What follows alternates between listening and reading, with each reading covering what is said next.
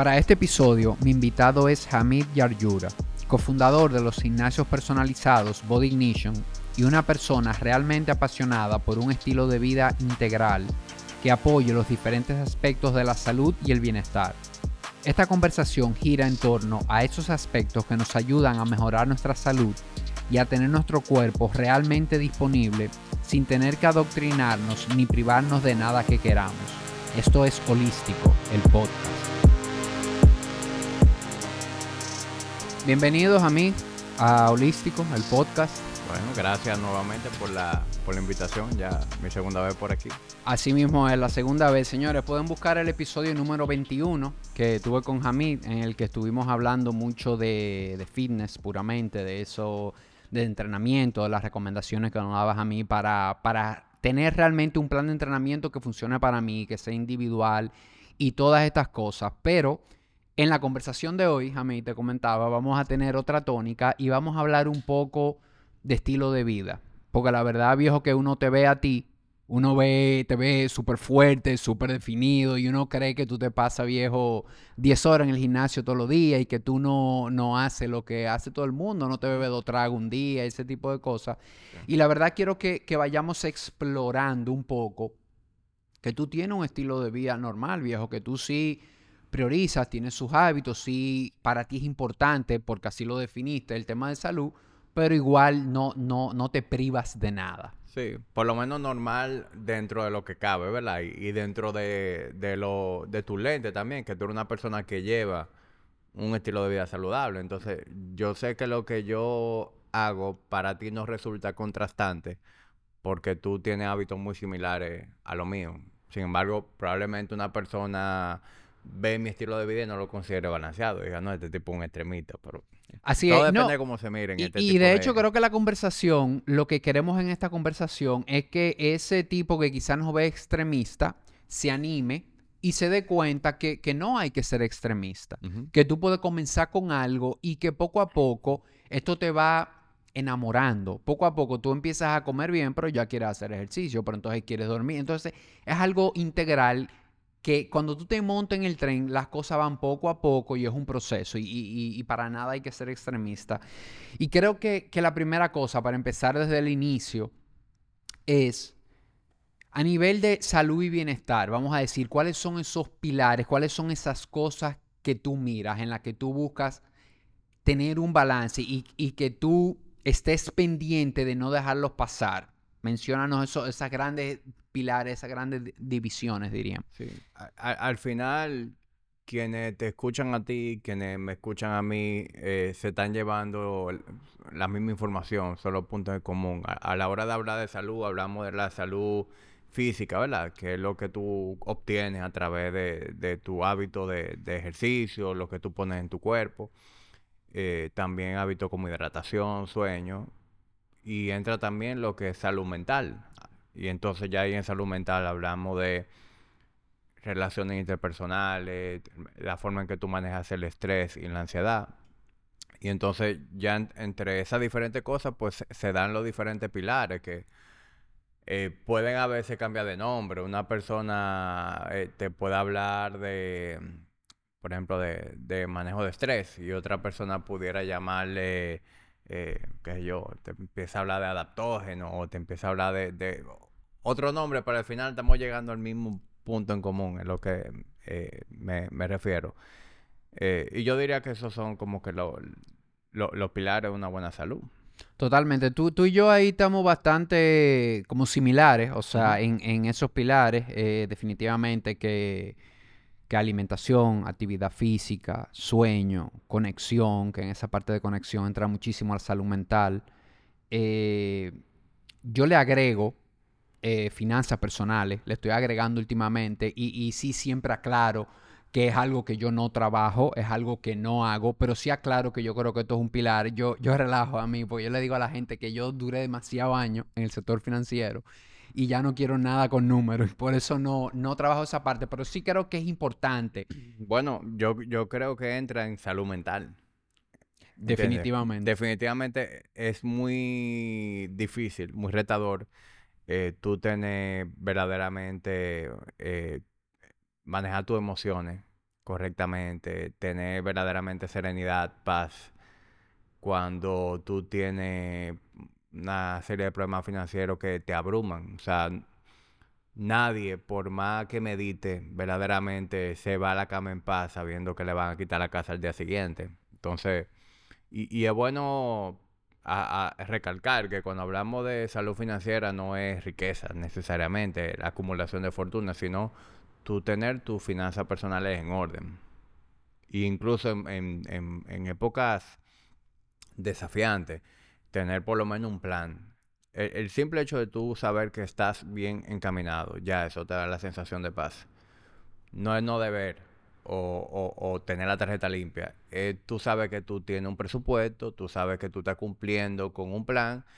Y el, simple hecho de tú sabes que tú estás en la página correcta, ya, eso te da a ti la paz necesaria para irte a la cama y, y no dura una hora pensando en todas las ansiedades, en todas las cosas que te generan ansiedad. Claro que sí, yendo a ti conecto con, muchos clientes que he tenido que el tema del sueño viene por ahí. A veces uno puede pensar que viene del ejercicio, que viene de la alimentación y, muchas veces caemos ahí porque como tú dices, viejo, irnos a la cama con temas financieros no es fácil. O sea, e, y es tener una buena relación, es como tú dices, saber eh, los compromisos que yo tengo, saber que yo voy a generar, que saber que yo voy a poder pagarlo y tener esa tranquilidad. Sí. Y viendo estos pilares, a mí, entrando un poquito más ya a, recomendaciones tuyas, yo, yo quiero darle un, toque como humano a este episodio. Te, te, voy a poner un reto aquí. Yo quiero que vayamos cogiendo los pilares uno a uno y que tú me des una recomendación. Una. Y, y quiero aclarar que esto no es la más importante, esto no es la que hay que hacer. No, estas son las de Jamí. Entonces, es, coger una persona y ve, por ejemplo, si cogemos alimentación como primera, si yo te dijeras a mí, dime una cosa que a ti te ha funcionado y que, y que tú no negocias en, cuanto a tu alimentación. Priorizar proteína. Perfecto. En, cada comida, diríamos. en, la alimentación en general. Okay. si, si yo fuera como reducirlo a una recomendación que a todo el mundo se va a beneficiar, eh, priorizar proteína.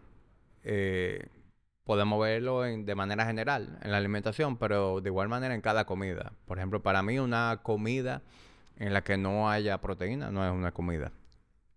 E, ese, es como la prioridad a la hora de sentarme a comer. ¿Y por qué la proteína? Bueno, cuando tú priorizas proteína, eh, lo primero que tú estás priorizando la materia prima de lo que es la reparación, la construcción de nuevos tejidos y todos los procesos celulares. Entonces, siempre que se habla de longevidad, que se habla de salud, se, hace mucho énfasis en la masa muscular. Entonces, si tú quieres conservar y crear masa muscular, pues además de, de entrenamiento, del programa de resistencia, la alimentación es lo que verdaderamente te va a dar combustible para eso. Y en las proteínas donde tú vas a encontrar eso. Entonces, ¿por qué se habla tanto de la proteína? Porque además de, que te permite eh, desarrollar la masa muscular, la proteína es el macronutriente que, que ofrece, que te garantiza una mayor saciedad. Entonces, eso hace automáticamente que tú te sientas menos tentado a comer cualquier otra cosa que sí puede ser eh, negativa, eh, tener un impacto negativo para ti. Y también todos los temas de lo que es manejo de azúcar en sangre y demás. todas esas cosas se resuelven. Entonces, es como, es una variable que afecta tantas cosas a la vez que termina siendo la variable de mayor impacto si fuéramos a, concentrarnos en una sola cosa.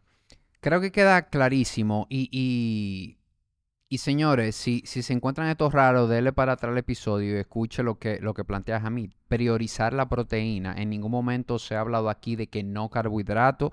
Y, me atrevo a hablar por Jamil porque sé que es una persona que come su arroz blanco, que come su carbohidrato. O sea, no hay ningún problema con un carbohidrato limpio, un carbohidrato eh, de buena fuente. No hay problema con eso. Ahora, es lo que él menciona. Priorizar la proteína es asegurarte que tu proteína está en la cantidad adecuada para ti, para tu peso, para tus objetivos, y bueno, ya no pasa nada con el arroz blanco o con una porción de pasta que te quieras comer o con lo que sea, pero priorizar esa proteína. Vámonos a la actividad física, Jamie. Uno, una recomendación. Pesa. Hacer ejercicio de fuerza. Sí. Y, y a mí me, me resulta muy challenging, muy retador hacer este tipo de ejercicio porque yo siento que estoy dejando de decir tantas cosas importantes. Por ejemplo, cuando yo hablo de proteína, yo para mí estoy ignorando mil recomendaciones más, pero estoy, estoy tratando de llevar tu ejercicio, ¿verdad? Con el ejercicio volvemos a lo mismo que con la proteína. ¿Cuál es la actividad que te va a devolver un mayor retorno dentro de toda la que tú pudieras hacer? El ejercicio de pesa. Porque el ejercicio de pesas es el que te va a ayudar a promover la construcción de masa muscular, el fortalecimiento también de todo el tejido conectivo, las articulaciones, y también termina siendo el, aunque es un ejercicio en donde predomina ¿verdad? las contracciones musculares, tú también estás haciendo eh, un ejercicio aeróbico, o sea que tú estás teniendo beneficios en, desde el punto de vista eh, cardiovascular también.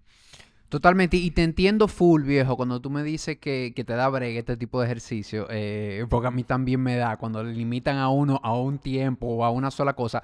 Pero lo que quiero es que esa persona que quizá no está haciendo nada o que quiere algo rápido para comenzar a accionar, eh, la pregunta es muy clásica, ¿por dónde empiezo? Entonces, vamos a darle algo sencillo de por dónde tú puedes empezar. Y, vuelvo y aclaro, no estamos satanizando nada. Cuando Jamie dice ejercicio de fuerza, no es que el cardio no sea eh, eh, necesario, no es que no sea bueno, o sea, claro que sí. Simplemente estamos cogiendo la que, la que, la que tú entiendes que, que, te va a dar más beneficios a corto plazo, quizás. Definitivamente, cualquier persona que implemente eh, prioriza consumo de proteína y hace ejercicio de pesa, no hay no hay margen de error no hay forma de que eso quede mal. Buenísimo. Si tomamos sueños a mí, ¿cuál sería la recomendación? Bueno, yo, yo tengo un amigo coach, se llama Michael Van, que él, dice mucho una frase que, eh, que se me ha quedado y es, duerme tanto como tú puedas sin perder tu trabajo o, que la mujer tuya te vote. esa es su recomendación. ¿Y qué es lo que te está diciendo? Que que la importancia de dormir. Es decir, duerme tanto como tú puedas dentro de tu, compromiso, tu estilo de vida. Cada vez es más la, evidencia científica alrededor del el impacto del sueño en todo. En la función cognitiva, en el sistema inmune, en el control del apetito, en el control de la glucosa. Eh, en, las hormonas, lo que es la, regulación hormonal. O sea, el sueño es, es todo. Y la gente ve el sueño muchas veces como algo que se hace al final del día. Y a mí me gusta ver el sueño como el inicio del día. Creo que cuando tú lo ves de esa manera, tu relación con el sueño cambia. Es decir, cuando tú te estás acostando a dormir, tu día está empezando. E, ese, es el momento en el que tú te estás preparando para para un día de trabajo, un día en el que tú quieres ser eh, productivo en las cosas que a ti te importan. Me encantó ese enfoque de verdad. Creo que lo voy a empezar a usar, de empezar a ver el día así. El día empieza a las 10 de la noche, no, no, no a las 7 de la mañana. Entonces, cuando lo empezamos a ver así, porque definitivamente que de esas horas en la noche es que va a depender de tu día. O sea, en todos los niveles, porque la gente cree que nada más es productividad, que nada más es energía. O sea, en el trabajo, pero también en tu vida personal, nivel de energía, en todo. Sí, y, y, eso es algo en lo que eh, incluso uno que se dedica a esto, mi relación con el sueño no es perfecta. Es decir, yo estoy constantemente mejorando y a veces adopto malos hábitos que luego reviso y los corrijo. Es decir, yo en nada soy perfecto. Y el, y el sueño es una de las cosas que más, eh, en la que tú debes ser más proactivo en ir reconociendo cuáles son los patrones, cuáles son las cosas que, de repente te están eh, restando. Porque uno cae en patrones. De repente tú tienes una rutina de sueño, tu higiene del sueño está nítido, tú eh, estás cenando tres horas antes, tú te des a ducha caliente, tú tienes el cuarto a la temperatura, tú tienes la musiquita agradable, tú tienes el hábito de leer en la cama para conciliar el sueño, tú estás sólido pero de repente tú caíste en el hábito de ver una serie con tu pareja antes de dormir. Y entonces ya se fue para el carajo e, esa higiene del sueño. Entonces hace falta el tú estar de manera proactiva reconociendo eso, de, decir, no, espérate, eh, estoy cayendo en un patrón que no es el que me ayuda, déjame de nuevo ir a mi rutina de sueño. Es decir, hay que estar constantemente viendo eh, eso. Y, y, el, y por ejemplo, yo que soy muy, muy trabajador, es decir, yo paso muchas horas trabajando, disfruto mucho el trabajo. Eh, a veces caigo en la trampa de, de como le dicen, de, de quemar la vela por lo de extremo. De querer levantarme muy temprano a meter mano, pero también querer acotarme tarde porque estoy siendo productivo, entre comillas. Y digo entre comillas porque tú le estás robando productividad del día siguiente. Cuando tú caes en esa trampa de levantarte muy temprano y acostarte muy tarde trabajando, Tú fuiste productivo ese día, eso es cierto. Eso nadie lo puede depintar. Pero tú estás provocando ya una caída en lo que es tu performance al día siguiente y eso tiene un efecto acumulativo. Entonces, e, eso es algo que yo, yo creo que de todos los hábitos con el que yo más tiendo a, a tener problemas de caer en viejo hábito y volver a visitarlo es el sueño. Sí, y yo creo que, y, precisamente esa es la idea con el episodio, de ver que todos tenemos esa debilidad. Igual me pasa a mí, o sea, tampoco duermo perfecto todos los días, pero es identificar quizás dónde es que yo más flaqueo, qué es lo que me cuesta, y sencillamente tenerlo presente y ser intencional, tenerlo por escrito y, y hacer un check, como digo yo, parar en algún momento y ver cómo voy en esto, cómo voy en mi alimentación, cómo voy en mi actividad física, cómo voy en mi sueño. Y si tomamos a mí ese cuarto pilar, por así decirlo, yo le llamo conexión, eh, pero ahí entra salud mental, ahí entra esa parte espiritual de, de, cómo yo me llevo conmigo, de cómo yo tengo un mindset adecuado para cada cosa que voy a hacer. En el caso tuyo, ¿cuál sería la recomendación? ¿Qué es lo que más te funciona a ti en ese sentido? En términos de conexiones. Sí, y, y, de, y de espiritualidad o de salud mental, si tienes alguna práctica, algo que te, que te centre, que te, que te devuelva como a tu, a tu centro. Sí. Bueno, aquí no lo voy a poder reducir a una sola eh, respuesta. En términos de, de salud mental, a mí lo que más me resulta es tener orden en mi vida. Cuando yo siento que tengo mi vida en orden, eh, afronto mejor todo. Es decir, afronto mejor eh, mis relaciones interpersonales, afronto mejor los compromisos que tengo de trabajo. Eh, me resulta evidentemente mucho más fácil sacar tiempo para mí, para mi, mi, mi propia salud. Y por eso yo soy muy intencional en mis días. Yo preparo una agenda semanal, yo luego de, ya en, lo, en, ese día a día veo cuáles son mis compromisos y utilizo bloques de tiempo, utilizo todo en mi agenda. Es decir, yo trato de que todo lo que yo haga en el día verdaderamente esté en mi agenda y que lo que sean imprevistos, pues sean, como su nombre lo dice, imprevistos, pero no, no vivir de manera improvisada. ¿Y eso qué me permite? Eso me permite yo ser productivo en mi trabajo, eso me permite yo tener tiempo para hacer cosas que son importantes para mí. Para mí es importante hacer ejercicio diariamente, eh, tener pasatiempos, eh, tener tiempo para mi familia, tener tiempo para mis amistades, la, que me la que me resulta más importante mantener como esa, esa cercanía. Em, y, y eso es lo que a mí me da orden.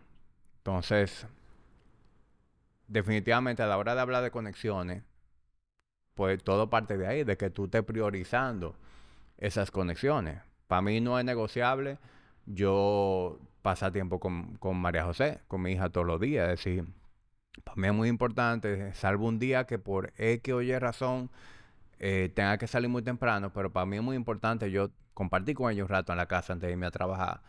Eh, ese momento en el que la busco al colegio, compartir con ella, llegar a la casa, almorzar con ella, en la noche ponerla en su cuna. Eh, para mí esas son cosas que trato de no negociar, salvo eh, como que condiciones muy especiales. de igual manera, tiempo de pareja, cuando yo llego a la casa, pues pasar un, rato con, Carolina, con mi esposa. Pero esas son cosas en las que tú tienes que priorizar el tiempo de eso, pero también priorizar estar presente cuando eso ocurra, que es también donde uno tiende a fallar más. Y yo peco de eso. A veces peco de que ando con la niña, la busqué en el colegio, pero en lugar de ir a lo mejor conversando con ella o lo que sea, voy en una llamada de trabajo en el teléfono o voy atento a, trabajo, cada vez que llego a un semáforo, saco el correo eh, o me meto a social media porque estoy subiendo un post, porque estoy respondiendo tal cosa. Y esas son cosas que cuando yo mismo me veo, a veces yo digo, espérate. Y yo pongo el teléfono al lado y, entonces digo que vamos a hacer el ejercicio. O sea, yo no soy perfecto en eso. Yo, yo hablo, pero tú seguro te, te pasa lo mismo que a mí, que cuando uno hace ese trabajo de, de gente y de proporcionar este tipo de información, no es desde un punto de vista de gurú o de una perspectiva de gurú que se la sabe toda, sino de que nosotros también estamos batallando con lo mismo. Yo sufro a veces de estar con mi esposa y en lugar de tener una conversación con ella, estoy en el teléfono y ella también. O, o los dos estamos tan eh, en lo de nosotros que no estamos siendo intencionales en tener realmente una conversación, tú sabes, que resulte satisfactoria. Y tú sabes que a veces pasan días y días con tu pareja en la que tú dices, no, porque nosotros no hemos hablado nada verdaderamente importante. Hemos hablado del día a día, de los niños, del trabajo, pero ¿cuándo fue la última vez que tú le preguntaste a tu esposa cómo ella se sentía en la relación? Eh, ¿Qué podemos hacer diferente? Si estamos muy monótonos. O sea, esas, esas son cosas que uno tiene que ser verdaderamente, eh, digamos que intencional. Em, y, y, a lo mejor prolongué mucho mi respuesta, pero a eso me refiero con lo que es eh, priorizar eh, conexión humana. Empezar por tener el tiempo para eso y en segundo lugar, en entender la importancia de estar presente y de ser intencional en ese tipo de cosas. Buenísimo. Y yo creo, viejo, que eso del orden, de verdad, que cuando tú logras de verdad ordenar tu vida, ordenar tu agenda, saber lo que va a suceder en tu día, viejo, eso da una paz mental y una tranquilidad que poca cosa te la dan. O sea, ya tú sabes lo que va a suceder. Y no estamos diciendo aquí que no va a surgir un imprevisto, claro que sí, pero tú los atiendes en la medida que tú puedas, pero tú tener tu vida organizada y a veces las cosas que no parecen tontas o no parecen obvias, hay que agendarla, viejo. A veces ese tiempo con María José, esa hay que agendarlo. Porque decimos, no, yo no voy a agendar eso porque eso va a pasar en el día y no pasa. No necesariamente pasa. Entonces, a veces verlo, nada más para que nada más para yo acordarme que eso es algo que yo definí que es importante para mí. Y para tú también asegurarte de que ese espacio esté protegido en la agenda. Exactamente. Yo, por ejemplo, yo bloqueo en mi agenda mi hora de entrenamiento y, mi hora de, del jiu-jitsu. Eso está bloqueado en mi agenda. Y no es porque yo tengo que acordarme de ahí. Es porque eso me asegura a mí de que yo no voy a poner ninguna reunión, de que yo no voy a poner ningún compromiso que me haga sacrificar esa actividad. Y en, en tu opinión, Jamie, estamos hablando de estos temas. ¿Cuál es la importancia que tú le ves a buscar ayuda? a buscar algún tipo de acompañamiento, a buscar una comunidad, viejo, a, entrenar en un lugar que, que a ti te acomode. No a todo el mundo le gustan todos los ambientes. Esto de verdad que influye. Y yo creo que hay niveles de tu educarte. O sea, quizá todos comenzamos con un libro. Déjame leer sobre este tema. Pero llega un momento que ya el libro no es suficiente. O sea, llega un momento que, que quizá un acompañamiento, buscar a gente que esté en ese, en ese mundo, puede, viejo, acortarte e, e, e, esa distancia que hay entre tú y el objetivo, porque no es que tú solo quizá no vas a llegar, pero cuánto te va a tomar. Entonces, qué bueno cuando tú puedes cortar un poco esa distancia para motivarte más, para sentirte y, seguir aprendiendo. ¿Cómo, tú ves esto de, buscar ese tipo de ayuda? Básico básico. Yo creo que todo el mundo debería buscar ayuda en las áreas en donde, en donde no sea suficientemente competente. Nadie cuestiona buscar un abogado cuando tú necesitas una asesoría legal. Nadie cuestiona buscar un médico cuando tú te enfermo, ¿verdad? Entonces, ¿por qué cuestionar, buscar un salud, un experto en salud mental, un experto en salud física, un experto financiero, un experto de productividad? O sea, es lo mismo. Entonces, se trata al final de buscar solución. Así como yo lo veo. Tú tienes un problema, tú tienes que salir a buscar una solución. Y esa solución puede verse de, de distintas maneras. Por ejemplo, en el, en el área del fitness, cuando yo empecé a hacer ejercicio, yo fui un autodidacta. ¿Pero por qué? Porque a mí me apasionó tanto el tema que a mí no me costaba ningún trabajo pasar horas leyendo un libro, eh, participando en seminarios. En esa época no había YouTube, pero a lo mejor de yo haber empezado, seguro hubiera consumido horas y horas de podcast y YouTube. Entonces, tenía el interés y el tiempo de aprender por mí mismo, ¿verdad? En el fitness se me da, se me dio natural en el momento, pero hay cosas en donde yo no tengo el, más mínimo interés en leer el libro, en hacerme un experto y por eso busco la ayuda. Entonces, todo el mundo debería hacer ese ejercicio a la hora de buscar solución en algo. Tú tienes algo que te inquieta, algo que tú sabes que tú tienes que mejorar. Tú tienes que buscar una solución. Tú eres suficientemente apasionado del tema para tú encontrar por ti mismo las respuestas, dale para allá. Tú no necesitas un coach, tú no necesitas un mentor.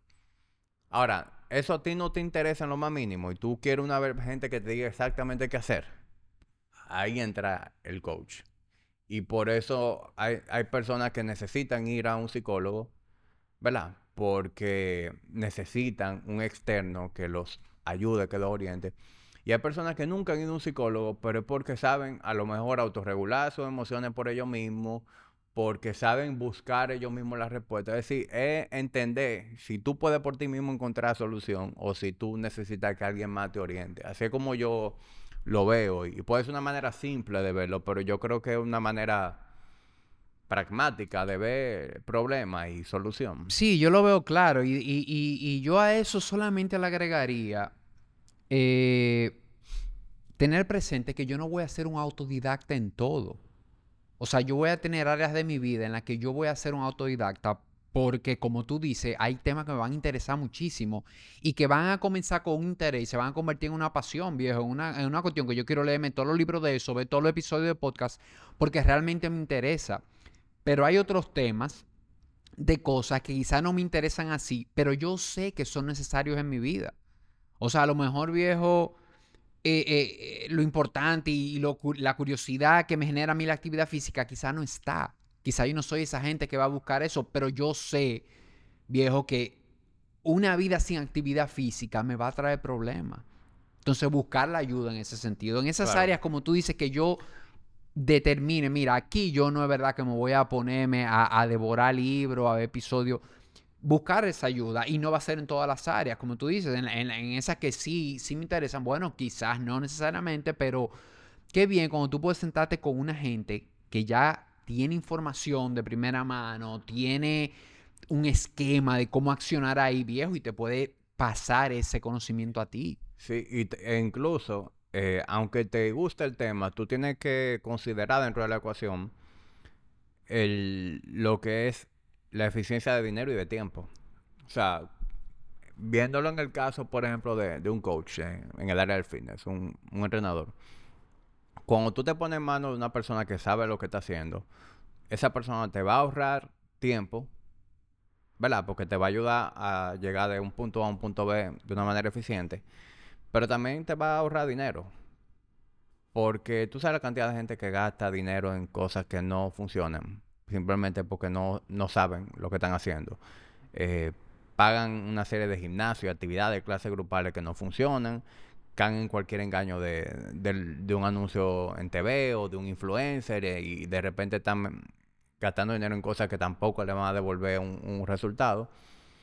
Yo te puedo poner casos de gente que han ido al gimnasio que, llevan un protocolo de suplementación y, y demás de más de 20 mil pesos y a veces el, sustituyen ese presupuesto por un coach y le va mucho mejor que cuando en una serie de disparates. Entonces, entender que la, mentoría te ahorran tiempo y te ahorran dinero si, es un buen mentor. Y en ese sentido, a mí, la verdad que hoy en día, viejo, la información es mucha. eh, los gurús eh, son muchos. lo- ¿Qué te funciona a ti? ¿Qué, qué...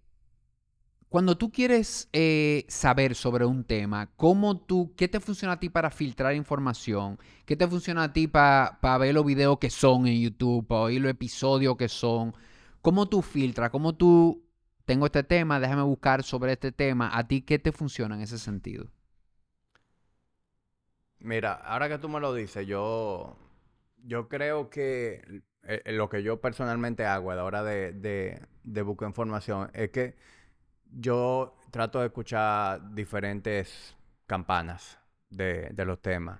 Y también me llevo mucho de la autoridad de personas. Por ejemplo, si, si yo escucho un podcast y yo sé que las personas que van a ese podcast son personas que el host del podcast eh, hace su tarea, tú sabes, de, de ver el background de esa persona, de que no te lleno de disparate, etcétera, pues eso ya le da un sello de aprobación.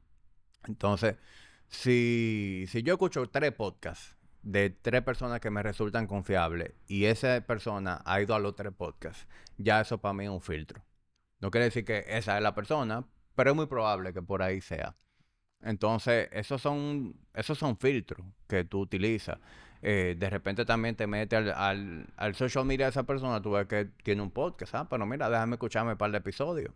Y tú te eso te permite conocer eh, el punto de vista de esa persona, la educación que tiene, si tú haces clic con eso, pues yo creo que eso ta- también es muy importante. Hay personas que tienen la información, pero el delivery de la información a ti no te llega. Eh, o, o simplemente, viejo, hay personas que genuinamente te, te, te quillan nada más de vela. o sea, hay, hay un coach que anda por ahí que él puede ser muy bueno, pero el tipo yo odio su voz. Odio- na- nada más escucharlo hablar a mí me pone de mal humor. Entonces, él puede ser muy bueno, pero eso no- nunca va a ser mi coach. Sí, y ese es el tema con esas asesorías, mentoría, buscar un coach. El coach tiene que, tú tienes que, tiene que haber algo de, de empatía con ese tipo. Y, y, y nosotros que, que trabajamos con gente, tú lo entiendes, viejo, cuando tú estás de este lado. O sea, tú aprendes a entender que tú no vas a ser fit con todo el mundo. O sea, no, no vas a ser match con todo el mundo. O sea, sencillamente hay gente que, que tu mensaje, que tu forma de hablar, hasta tu tono de voz, como tú estás diciendo, no va contigo. Y eso hay que aceptarlo de lado y lado. Porque no es nada más para tú buscar un coach. De este lado también, viejo, qué bueno es trabajar con gente con la que tú haces un match. Nosotros sabemos cómo fluye todo, cómo, y, y que hay gente como que te cuesta eh, trabajar, llevarlos a un resultado. Entonces, es buscar esa persona. Como tú dices, hay que ver mucho para uno tener su criterio, porque hay gente que entra a YouTube y lo que quiere es encontrar eh, el gurú, eh, eh, el, el experto, y no necesariamente hay uno, y no necesariamente porque ese video tiene mucho view, ese es el mejor. O sea, hay que ver, tú tienes que ver mucho y después empezar a filtrar y ver qué te va haciendo sentido de eso. Sin embargo, si, si fuéramos como a definir una, una señal de alerta, de detectar que una gente está hablando basura, el, as- el absolutismo.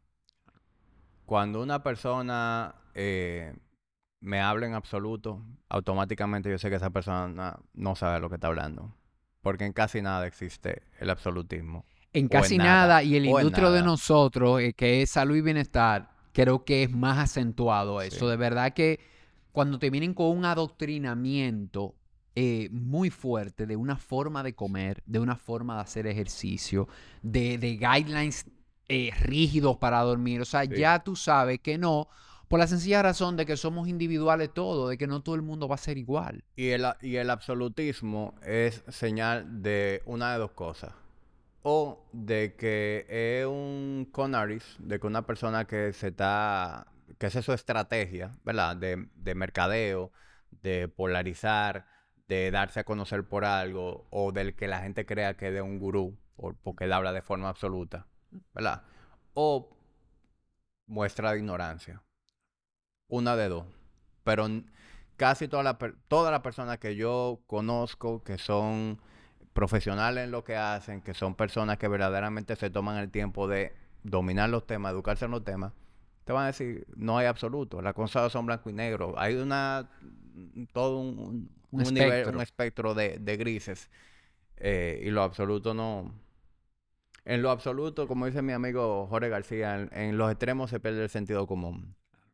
Y yo, yo no sé por qué a mí el ser humano tiende a, querer pertenecer a algo, como que a veces le llama la atención esos grupos, esas cosas cerradas y un inicio llama la atención. Y, yo con esto del adoctrinamiento, cuando, cuando veo eh, personas que defienden una forma específica, eh, he aprendido hasta recomendarle a la gente, mira, si te hace sentido, entra, pero mantente abierto, o sea, que un tipo de dieta específica, que un tipo, está bien, si quizás a veces los adoctrinamientos en un inicio son buenos, porque tú me dices una dieta keto, puramente keto eh, yo no creo en eso. Yo creo que hay que ser más flexible y aprender a entrar a otras cosas. Ahora bien, si tú vienes del mundo de, de, comidas rápidas solamente, lo único que tú comes comida rápida y, y, comes lo que sea, quizás quizá que esto a ti te funciona muy bien al inicio. Claro. Pero mantente abierto y mantente que luego de eso hay otras cosas. Y estamos hablando de dieta, pero esto va con actividad física, esto va con, esto va con todo. Entonces... Quizás el adoctrinamiento, quizás pertenecer a algo puede ser tu punto de inicio, pero no te quedes ahí. y por eso te digo que hablar en absoluto muchas veces es señal de ignorancia. Porque fíjate, ¿en qué contexto tú me estás justificando ir a un extremo? Ignorancia. Tú eres una persona que viene un estilo de vida desastroso. Eh, tú estás entrando a este mundo, pues tú eres mucho más propenso a caer en esos extremos, porque cualquier discurso a ti te va a convencer. Y probablemente necesites también ese extremo para tú tener una especie de catalizador y, encontrar tu camino. Pero no nos olvidemos de que tú estás siendo un ignorante. Es producto de tu ignorancia. Nadie que caminó el camino se queda en el extremo. Así es. Algo, algo a mí que últimamente yo he estado pensando mucho, he comentado y le he estado dando mucha mente y quiero saber tu opinión, viejo. Eh, tú trabajas muy enfocado en lo que es salud física, tú estás muy enfocado en la parte de, actividad física, de alimentación. Yo, al igual que tú, también estoy muy enfocado en la parte de salud física. Eh, yo estoy en la parte del sueño, aunque trabajo los demás pilares, eh, estoy muy enfocado en sueño ahora. Pero últimamente he estado pensando y, de hecho lo estoy diciendo eh, públicamente que la salud física es muy difícil y, llevándome de lo que tú dices, no quiero ser absolutista, no quiero decir imposible. Quiero decir que es muy difícil si no hay una salud mental. O sea, si mentalmente tú no estás en un buen lugar, tú no vas a resolver el asunto con empezar al gimnasio todos los días. Quizá tú no vas a resolver el asunto con empezar a comer bien o a dormir bien si mentalmente hay algo que definitivamente no te está encajando, no te está funcionando. Entonces, con el tema de salud, yo creo, como dije ahorita, cuando me preguntan por dónde empiezo, yo le digo, mira, empieza por, por lo que tú sientas. Empieza por donde tú, no importa si es alimentación, si es sueño, si es actividad física, pero empieza con algo. Ahora, yo estoy empezando a ver que definitivamente la salud mental, viejo, quizás es saludable que vaya primero y que tú tengas un buen lugar. Y no estamos hablando de, de perfección, pero estar en un buen lugar mental te va a ayudar muchísimo a que los aspectos, los pilares de salud física vayan fluyendo mejor. ¿Cómo tú lo ves? Yo entiendo la importancia de todo, eh, pero yo lo veo de una manera sinérgica, porque las cosas no, no, no existen de, no se dan de manera aislada si, si tú te fijas, hoy en día la mayor recomendación de cualquier psicólogo y psiquiatra es la actividad física. De hecho, se conoce que una persona que esté en medicación psiquiátrica, el simple hecho de que empiece a hacer ejercicio ya hace que esa persona necesite una menor dosis del medicamento. Entonces, si tú estás buscando salud mental y todo te dice que hacer actividad física va a ayudar a tu salud mental, entonces deben eh, coexistir. Yo entiendo lo que tú dices, que irte al extremo de hacer ejercicio todos los días, ignorar tu salud mental no te va a llevar a una salud integral. Pero yo creo que, que no podemos ver la cosa de manera aislada. que hay que entender que todo, eh, una cosa contribuye a la otra. Sin embargo, si tú me preguntas a mí, ¿qué lo, ¿cuál es la actividad que va a ser más catalítica? Que va a provocar un, un volviendo al ejercicio que tú hicimos al inicio. ¿Cuál es la actividad que va a hacer que todas las áreas de tu vida mejoren? Definitivamente el ejercicio tiene que ser una de ellas. Una persona que hace ejercicio es una persona que eh, hormonalmente ya está en un estado distinto. Porque el ejercicio todos sabemos que promueve las endorfinas y todo eso, y eso te va a poner en una mejor, eh, en un mejor mindset, en una eh, actitud más apropiada, te va también a dar un estado un poquito más, más sereno. Pero una persona que hizo ejercicio también es probable que tome mejores decisiones el resto del día con respecto a lo que pone en su cuerpo. Eh, una persona que hizo ejercicio también es muy probable que duerma mejor en la noche, producto de que hizo ejercicio. Entonces, eso empieza, eh, eh, te crea como una especie de efecto dominó. Entonces, definitivamente, en mi opinión, ejercicio. es como la, variable que más va a afectar a, a todas las demás.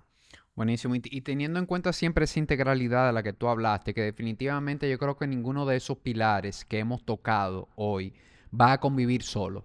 O sea, definitivamente eh, puedes tener un punto de partida, claro que hay que empezar por algo, nadie empieza atendiendo los cuatro pilares, de hecho, yo creo que esa es la fórmula perfecta para que tú no arranques nada, porque te vas a abrumar. busca esa perfección. Claro, busca, busca ir de la nada a querer dormir más o menos bien, hacer ejercicio, comer bien, o sea, yo creo que esa es, la fórmula para el fracaso, porque la realidad es que todo, todo el mundo empieza por algo y, como yo dije ahorita, las otras cosas se van adicionando, se van integrando, pero hay que empezar por, por algún en, El que empezó, por ejemplo, el que, el que empezó a hacer ejercicio, automáticamente, además de que va a poder conciliar mejor el sueño, es probable que empiece a priorizarlo más porque quiere hacer ejercicio el día siguiente. ¿Entienden? Una persona que adopta el ejercicio hace una hora de ejercicio cuando se levante, antes de irse a trabajar. Ya una persona que en la noche se vaya a la cama más temprano, que probable que no tome alcohol en la noche, que probable que baraje los coros eh, los días de semana. Entonces, por eso te digo que yo creo que una de las actividades que más tiende a, a provocar ese impacto, ese efecto dominó en todas las demás. Buenísimo. Yo quiero tocar contigo, Jamie, un tema eh, que no lo quiero hacer eh, polémico y es un tema que tú has tocado en tu, en tu podcast, en Tertulia Dura, eh, en varias ocasiones y me parece un tema interesante. Yo como que no le había puesto atención a esto y empecé a oír un par de los episodios tuyos y a ver esto y a fijarme en qué está pasando y es el tema de la masculinidad. Eh, empecé a ver los jóvenes, empecé a ver gente viejo, varones de 16 años, 18, esa, esa etapa de colegio, de bachillerato, y percibo algo diferente. O sea, yo me remonto a esa época, a esa edad, cuando yo tenía esa edad o cuando nosotros tuvimos esa, y yo no veo que está faltando algo, veo que que es algo, y, no quiero que se malinterprete, masculinidad no es agresividad, para nada, o sea, es sencillamente esos aspectos que te, te definen como, como un hombre, como de, ese género masculino. Y tú que has tocado mucho este tema, que has invitado viejos expertos a, participar en, el episodio, yo sencillamente quisiera rescatar ¿Hay algo que tú estés viendo que hace falta? Yo sé que, tu hija, que María José es hembra, todavía no tienes hijos varones, pero si tú tuvieras un hijo varón ahora mismo y ya ese niño tiene 8 años, 10 años, que ya empieza a manifestar, ¿cuáles serían las cosas a las que tú ahora le pusieras atención? Que tú ves como que quizás no se le está poniendo mucha atención ahora mismo. ¿Cuáles son las cosas que tú quisieras reforzar en, en ese niño? Y ojo, reconociendo que la crisis de masculinidad está afectando mucho a las mujeres. Afecta a la mujer, no nada más afecta a ese niño eh, varón. Mira, eh, cuando se habla de masculinidad, hablamos de, los atributos, ¿verdad? Eh, de, del, hombre, ¿verdad? Hablamos de ese rol protector, proveedor que, que cumple el hombre en los diferentes aspectos, aspecto económico, pero también aspecto emocional. O sea, el, hombre por lo general tiende, a tener un rol en la relación en la, en la que le da a su pareja y a su familia esa sensación de seguridad. Por ejemplo, eh, si a tu casa entra un ladrón, yo creo que es muy probable que se, se sobreentiende que quien, quien va a tomar la rienda de la situación eh, eres tú, es el hombre. O sea, y eso es algo que, que, que no... O sea, hemos evolucionado así. Es algo evolutivo y así es como funcionan las cosas. Es lo que tu mujer espera de ti, es lo, que la sociedad espera de ti. Entonces, ese rol, ¿verdad? Del, del masculino, de, de, dar esa sensación, esa, esa seguridad, digamos que se ha ido perdiendo en el tiempo, producto de diferentes cosas. Eh, hay, quienes acusan a, la campaña feminista, ¿verdad? De a lo mejor en querer corregir una, una serie de injusticias que sí eh, es cierto que estaban y algunas aún existen. Como en todo lo que se busca una corrección, a veces se da una auto, una, una sobrecompensación, ¿verdad? O una distorsión. Sí, buscando corregir, nos vamos a otro extremo, en donde entonces ya estamos sacrificando al, al varón. ¿Y a qué yo me refiero? Por ejemplo, hoy en día la cantidad de egresados de las universidades son más las mujeres que los hombres. Eh, en los colegios también eh, la cantidad de, los estudiantes sobresalientes tienden a ser más mujeres que hombres. Si hablamos del mercado, o sea, ya de la, el, dating market, como dicen, no sé cómo decirlo en español, eh, las mujeres manifiestan inconformidad, en que no consiguen pareja, en que no consiguen hombres con, con, los atributos que ellas andan buscando. Y todo eso ha sido producto de un ataque a la masculinidad. De para querer que la mujer verdaderamente se destaque y tenga todas las posibilidades, lo hemos hecho a la expensa de suprimir al varón. Y no se trata, nunca debió haberse tratado de eso podemos hacer que la mujer brille, pero no hay que apagarle la luz al varón. Así, como yo lo veo. Entonces, ¿por qué yo te decía que eso no tan solo afecta al varón? Porque yo eh, en, el podcast yo he llevado a, diferentes psicólogos. Me gusta mucho ese tema de la psicoeducación. Y detrás de casi todos los temas eh, de la mujer, si nos vamos al origen, está la falta de figura masculina, de un papá presente, de un papá con ese rol que debió haber tenido. Cuando hablamos de la famosa chapeadora, las mujeres que andan buscando eh, un sugar daddy, nos vamos al origen de eso, daddy issues. Cuando hablamos de la mujer que tiende a ser muy promiscua, nos vamos, daddy issues. Cuando nos vamos al caso de la mujer que tiende a, gravitar hacia relaciones eh, en donde se da violencia, en donde se da eh, eh, una, serie de, de, atropellos. Por lo general, esa mujer viene de un hogar en donde no tuvo una figura paterna presente. Entonces, la falta de figura paterna afecta a la mujer. Pero de igual manera, cuando vemos estadísticas, los niños que terminan entrando en, delincuencia, casi siempre entran en la delincuencia porque no hubo una figura paterna. Entonces, es importante la figura de la mamá. Eso como que nunca, eso es evidente, eso nunca se ha cuestionado. Pero el papá también. Es importante las dos figuras. Porque tienen roles distintos. Fíjate que la, mamá es como la, responsable de, de dar en el hogar, como esa calidez, eh, ese amor, esa paz. Y el papá es quien tiene este rol como de, de, autoridad, de, de, corrección. Fíjate que probablemente en la dinámica en tu casa sea que tu mamá era la que se preocupaba porque todo estuviera en orden, pero tu papá era el que ponía, el que te ponía a ti a raya. Y probablemente en una edad en donde ya tú estabas adolescente, que tú sentías que le podías responder a tu mamá, tu papá era el que te ponía en cintura. Entonces, eh, eso es muy complejo, ese tema, tú sabes, de la figura paterna, de la masculinidad, pero yo creo que no es una sorpresa para nadie que hoy en día estamos viviendo una crisis de la masculinidad. Y para mí ha sido una crisis producto de, de ese atropello a lo que es la figura masculina. Y cuando se habla de esto de la masculinidad tóxica, para mí eso ha hecho muchísimo daño. El simple hecho de que se le llame masculinidad tóxica ya automáticamente le está poniendo una connotación negativa a la masculinidad. No es, no existe la masculinidad tóxica. Existen comportamientos tóxicos que se pueden dar en el hombre y se pueden dar en la mujer. Pero cuando hablamos de masculinidad tóxica, masculinidad tóxica, automáticamente se entiende que todo lo masculino es tóxico. Entonces, no hablan, ¿por qué no se habla de feminidad tóxica? Hay muchísimas mujeres tóxicas por ahí y nadie le llama feminidad tóxica. Entonces, ¿por qué ponerle la masculinidad al lado? Entonces, no hay nada de malo en, en digamos que en, en, promover dentro, en el varón, que tenga esa actitud de que lo hace un hombre.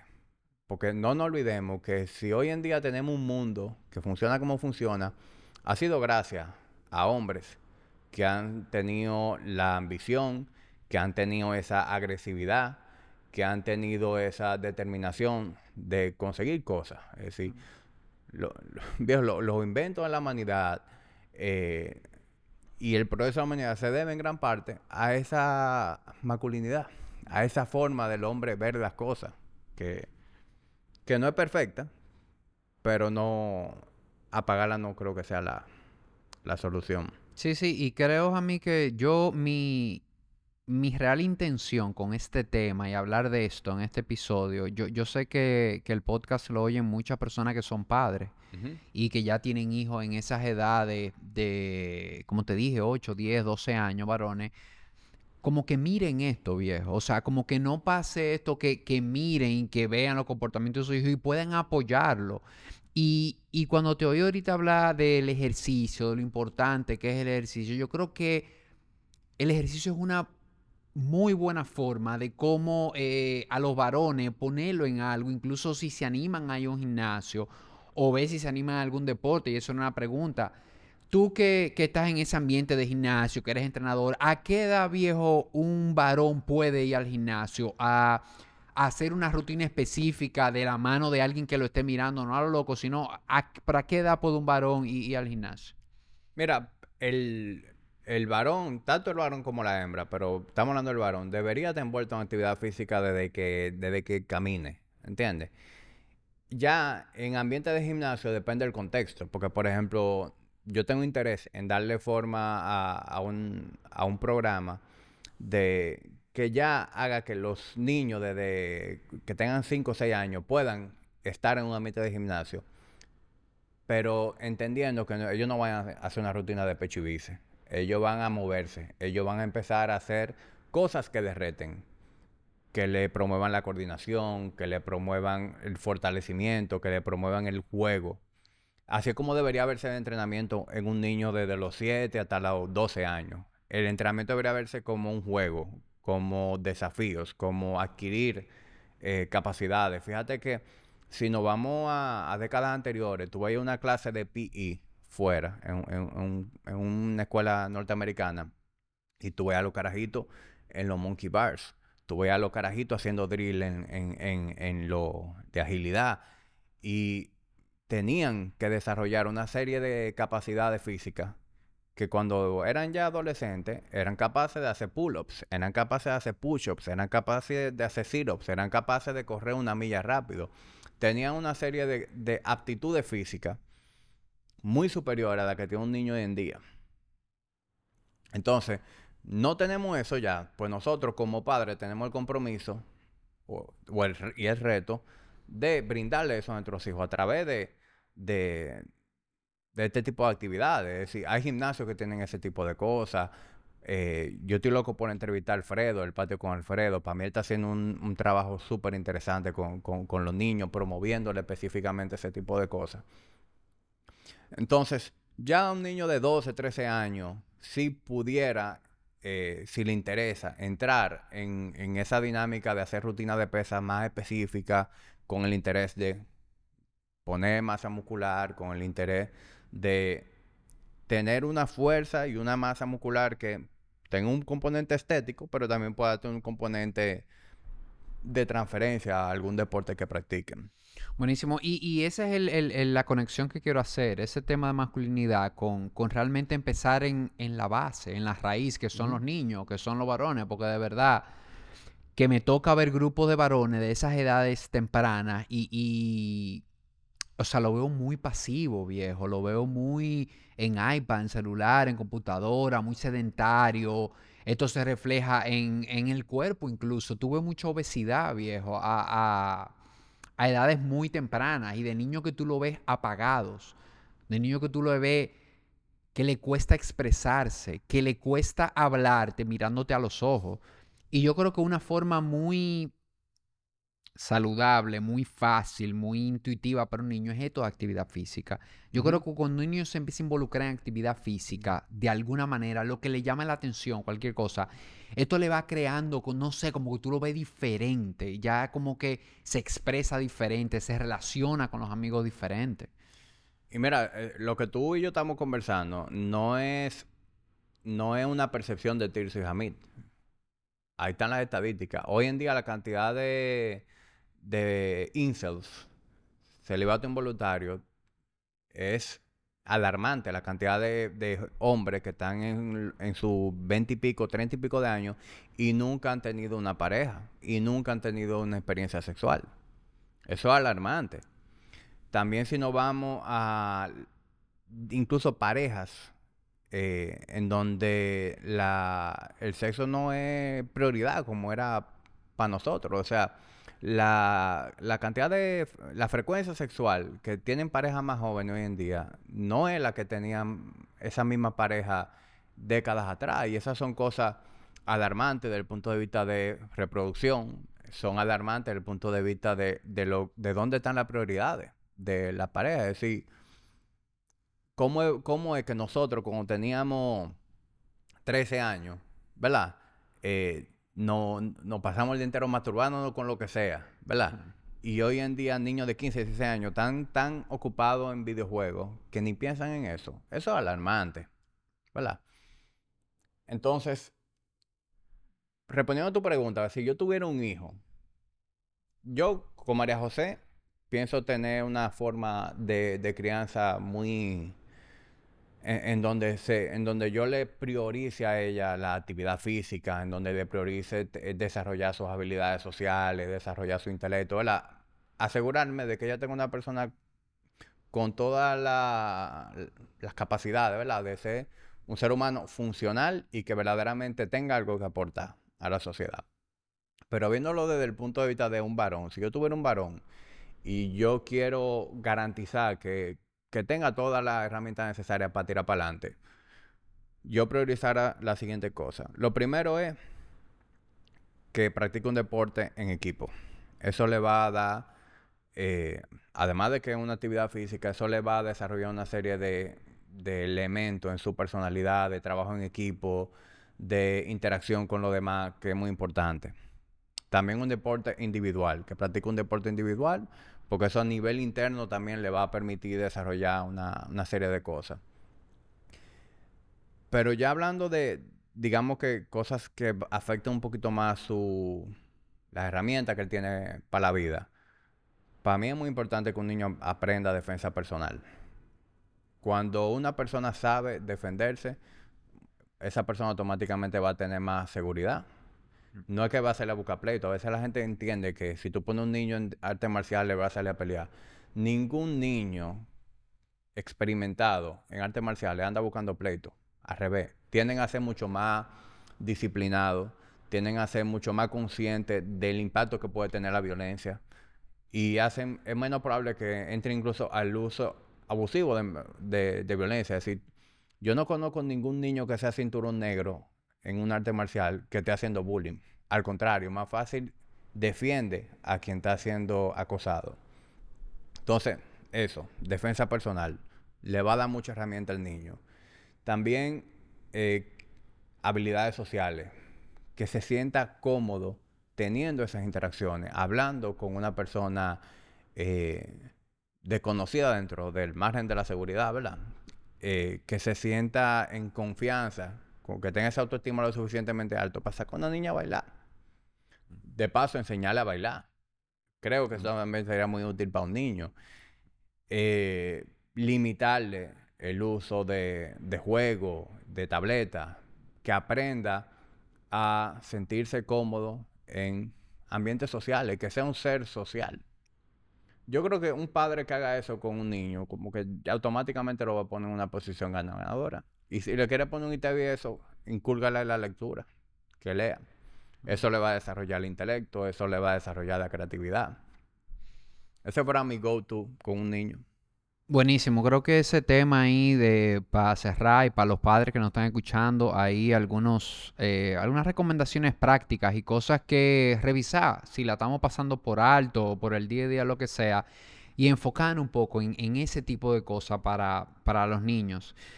Eh, tengo una última pregunta que hacerte, pero antes quiero que nos compartas dónde podemos encontrarte, dónde podemos encontrar el contenido que tú compartes y, o algún tipo de asesoría. Bueno, mi nombre es Redao, pero lo bueno es que después que tú sabes cómo se escribe, ya tú me vas a encontrar en todos los sitios. Eh, Hamid Yaryura, H-A-M-I-D, Y-A-R, Y-U-R-A. Ese es mi handle en Instagram. Eh, ese mi, con ese nombre me van a encontrar en las diferentes plataformas en donde comparto contenido.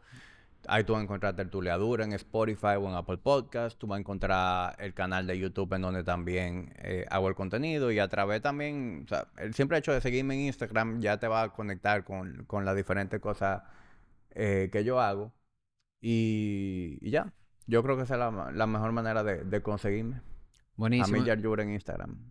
Y señores, de verdad que escuchen el podcast de Jamí. Quiero felicitarte, viejo, porque de verdad que tú has llevado el podcast. Eh, yo que te vi desde cuando empezaste a grabar a donde tú estás hoy, de verdad que... Gracias. Que ha sido consistente, viejo. Que, que se nota el trabajo que tú le has puesto a eso. Que, que el contenido está muy bueno, de verdad. Que tú o sea, se nota que tú te estás esforzando, viejo, no por invitar gente a hablar, sino por, por estudiar al invitado, por hacerle la pregunta correcta, por entender el momento en que ese invitado está. De verdad que, que te felicito porque el, podca Gracias, el viejo. podcast Yo- está mejor que nunca. Y, y para mí, ahora es que se va a poner bueno. Ah, O pues, sea, yo, yo estoy emocionado con, con ver lo que va a ser el podcast ya en el 24. Eh, estoy ahora remodelando lo que va a ser el nuevo estudio de la tertulia. Y para mí e- ese nuevo espacio me va a dar muchas cosas diferentes, muchos elementos diferentes, porque además de que voy a contar con un espacio ya más como con una identidad marcada de lo que es el podcast. Eh, el simple hecho de tener recursos para hacer más contenido, para poder grabar en cualquier momento, para incluso dentro de la conversación tener un televisor donde podamos buscar algo en YouTube y discutirlo como ese tipo de cosas creo que le van a, a dar mucho más nivel al, al podcast. Buenísimo, Y, estoy ya, estoy emocionado por, por ver eso. No, no, éxito de verdad y algo lo, lo que nos están escuchando, busquen ese, ese podcast Tertulia Dura y de verdad y, y, y denle un, un browse a todos los episodios porque yo creo que del tema que usted quiera saber, yo creo que Jamie ha grabado algún episodio porque de verdad que los temas han estado muy variados, la gente pudiera pensar que se habla de fitness nada más, que se habla de... y, y para nada, ahí hay de todo, eh, de todo, hay una variedad grandísima de contenido. Gracias, viejo. Y, y no, viejo, agradecerte la- que hayas venido, te invité al podcast, accediste de una vez, de verdad que esta conversación a mí, a mí me gustó, siempre yo disfruto hablar contigo y más de estos temas que, que tenemos en común tú y yo. Gracias de verdad. Y, y ya para cerrar, yo quiero que Jamí me diga, y yo te lo pregunté en el episodio 21, pero cambian, señor, ese episodio hace más de un año ya. Yo quiero preguntarte, ¿qué es para Jamí vivir en bienestar? ¿Qué, qué es lo importante realmente y, lo que te da paz y, y bienestar a tu vida? Yo voy a tratar de responder esto siendo auténtico, ¿verdad? Porque muchas veces uno cae en estos clichés. Para mí, a mí lo que me da plenitud es tener un propósito y saber que estoy avanzando en esa dirección. Y en mi caso, a mí mi mayor propósito de vida, después de que tuve hijos, es mi familia. Y, y mi familia, querer brindarle lo mejor a mi familia. Y entonces, en esa búsqueda de querer brindarle lo mejor a mi familia, mi vehículo es mi trabajo. Yo soy muy apasionado con mi trabajo y literalmente mi, mi vida gira alrededor de, de eso, de ese, de, de ese propósito. Y, y yo creo que cuando tú encuentras un propósito, ya eh, como que todo funciona eh, diferente. Entonces, tener bien claro a dónde yo quiero, en qué dirección yo quiero crecer con mis diferentes proyectos, con el gimnasio, con el mismo podcast, con, el, con lo que creo, es decir, con crear cosas. A mí me fascina imaginar algo y, y crearlo. Entonces, ese, ese es el propósito que yo tengo y, y, y saber que voy avanzando en esa dirección a mí me da mucha plenitud. Y evidentemente, para que ese camino sea placentero, tú tienes que tener tu, una vida en orden. Y ahí es donde entra finanzas personales, ahí es donde entra eh, tus relaciones interpersonales, ahí es donde entra eh, tu salud física, ahí es donde entra tu salud mental. Eh, entender que por más, por más bien que te esté yendo profesionalmente, eh, si tu vida no está en orden, eh, pues tú siempre vas a tener como ese sentimiento caótico de, de que la, como de que las cosas van a la deriva. A mí personalmente me da demasiado paz saber que las cosas están en orden. Señores, lo dejamos hasta aquí en este episodio. Gracias de verdad, Jamí, por haber accedido a la Gracias, invitación. gracias por la invitación. Tú sabes que a mí me, me encanta eh, eh, este tipo de, de plataformas. Yo disfruto demasiado lo- los podcasts más que cualquier otra cosa, porque eh, esto es lo que nos da a nosotros verdaderamente un espacio en donde podemos fluir, en donde podemos desarrollar eh, las cosas con la profundidad eh, que queremos y, para mí esta se ha convertido como en la plataforma que, en la que yo disfruto más crear, pero también en la que más disfruto consumir. Bueno, señores, hasta la próxima fuerte abrazo.